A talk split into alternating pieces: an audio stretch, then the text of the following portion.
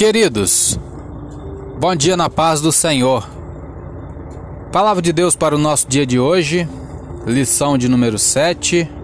O título é Cultuando a Deus com liberdade e reverência.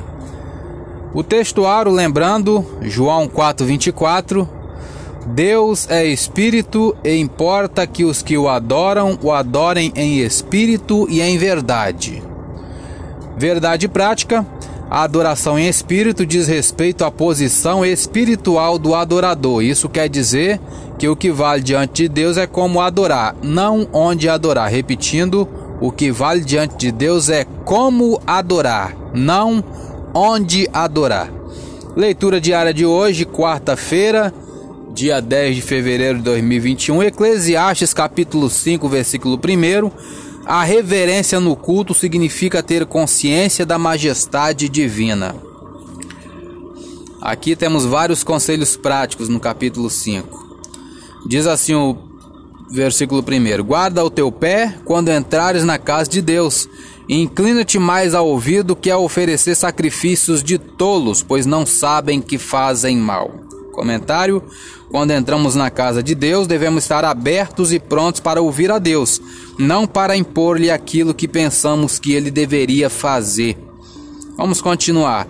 Não te precipites com a tua boca nem o teu coração se apresse a pronunciar palavra alguma diante de Deus, porque Deus está nos céus e tu estás sobre a terra, pelo que sejam poucas as tuas palavras, porque da muita ocupação vêm os sonhos, e a voz do tolo da multidão das palavras.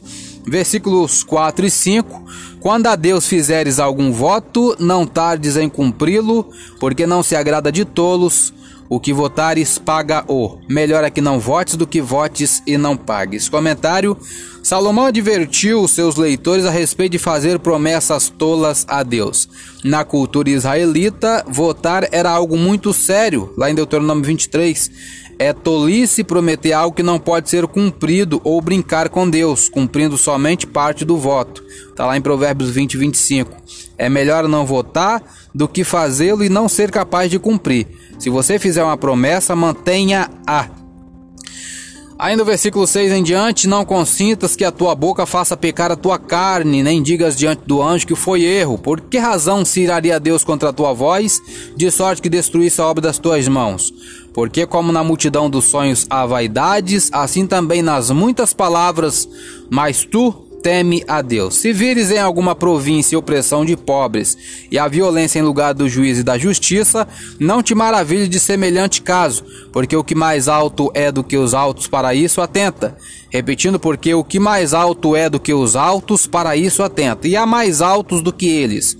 O proveito da terra é para todos, até o rei se serve do campo. Versículo 10 e 11 para terminar. O que amar o dinheiro nunca se fartará de dinheiro, e quem amar a abundância nunca se fartará da renda. Também isso é vaidade. Onde a fazenda se multiplica, aí se multiplicam também os que a comem.